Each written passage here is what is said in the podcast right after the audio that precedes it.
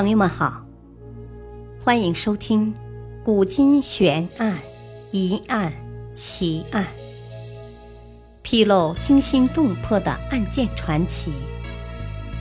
作者：李晓东，播讲：汉月。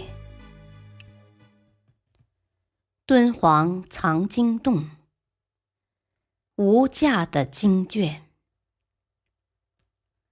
在茫茫大漠之中，藏着一批经卷，在世界上掀起了一片狂澜。这批经卷究竟价值多少？敦煌藏经洞原为敦煌高僧弘遍的隐窟，可以利用的空间仅为十九立方米，但其中却藏有五万余卷古代文书和其他一批精美的文物。其中有佛教经卷、社会文书、刺绣、绢画、法器等，还包括于田文、突厥文、回鹘文、梵文、粟特文、希伯来文等多种文字写本，以及多项世界最早的创造。敦煌藏经洞是在一九零零年六月由道士王元禄发现的。见证了五至十一世纪敦煌的繁荣历史，也导致了一门新兴国际显学——敦煌学的诞生。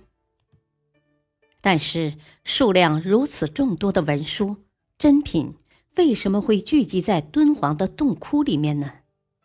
当时的人是出于什么原因将这些资料藏在这里呢？关于这个问题，自藏经洞被发现后。学者们就一直在争论，至今大致可以归纳为以下几种说法：藏经洞为供养佛教法物之地。提出此说的是一位僧人，他结合佛教理论与实际指出，寺院都有多处藏经之地，一类珍藏供僧人自己诵读的佛经。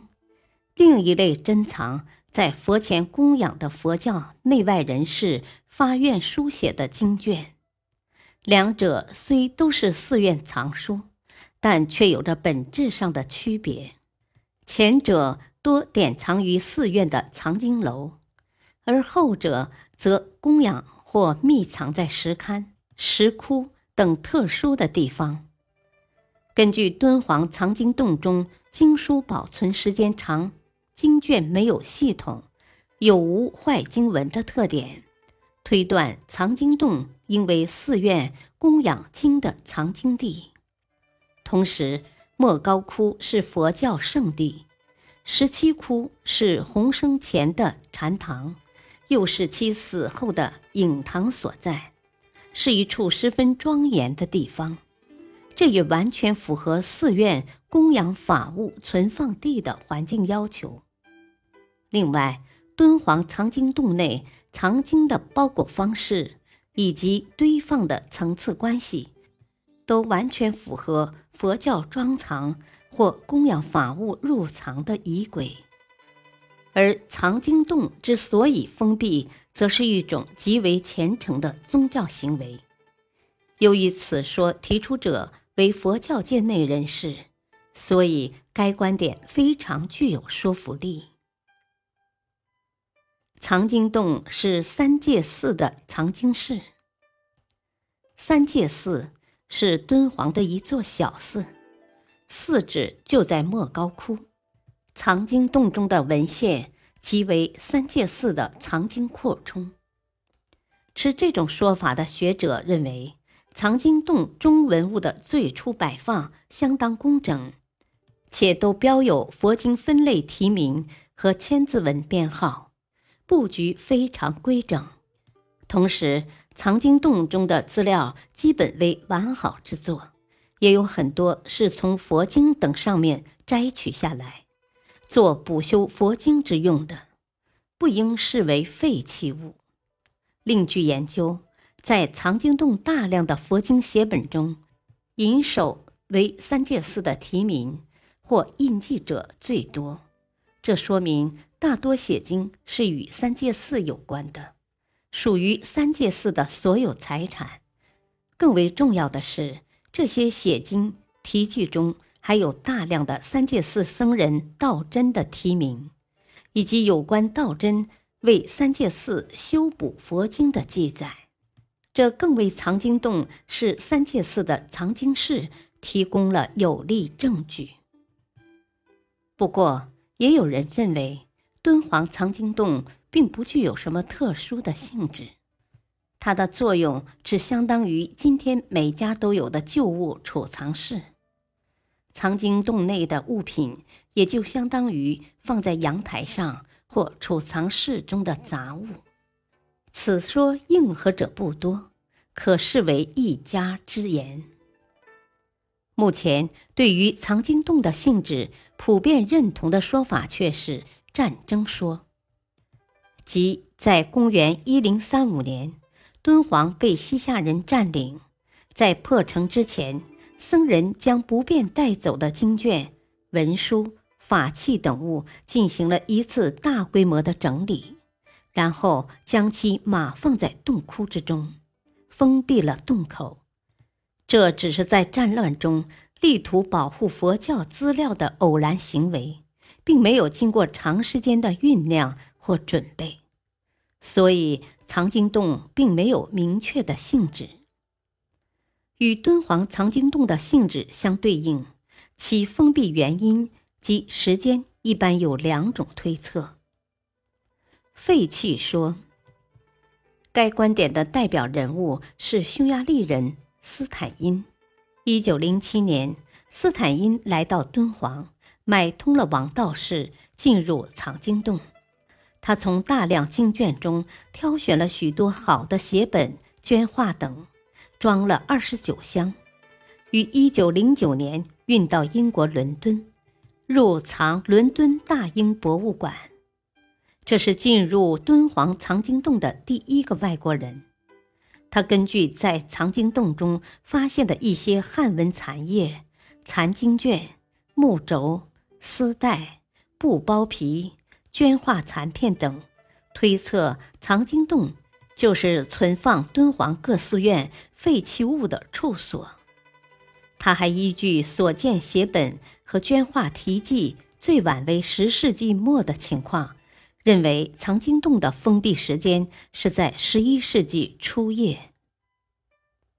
中国社会科学院教授也持此观点，其认为。藏经洞中的经卷是失去了使用价值的废弃物，因为经过长期使用的佛经会有破损，又不许抛弃，只能另行收藏。敦煌寺院也经常清点寺内的佛典及各类藏书，对于失去价值的就会进行太旧更新，于是那些破残无用的经卷。文书与废纸以及旧画佛像等就被封存在第十七窟。日本学者藤之晃则认为，一千多年前屏风式佛经印本从中原传到了敦煌，卷子式手抄本被取消后封存在石窟中。但大部分学者认为。藏经洞的封闭是莫高窟僧人为躲避战乱，而将不便携带又不忍丢失的经籍文书、铜佛法器等藏在了洞窟。这种说法又各有不同，分为避西夏之难说。一零三六年，西夏占领了敦煌以及整个河西走廊，而藏经洞中的卷本所提年号。最晚为一零零二年，故推测藏经洞的封闭应在一零三六年以前，即西夏占领敦煌之前。莫高窟僧人为保护经卷，将大批的写经和文物封藏于洞中，并在洞壁外以佛像伪装，避道教之难说。成吉思汗西征时，其军师丘处机道士与佛教为仇，每到一处必毁坏佛物，而敦煌石窟在元朝以前为大佛寺，宝藏甚丰。为免遭浩劫，故敦煌僧人在蒙古军队到来前，将佛教文物私藏石洞。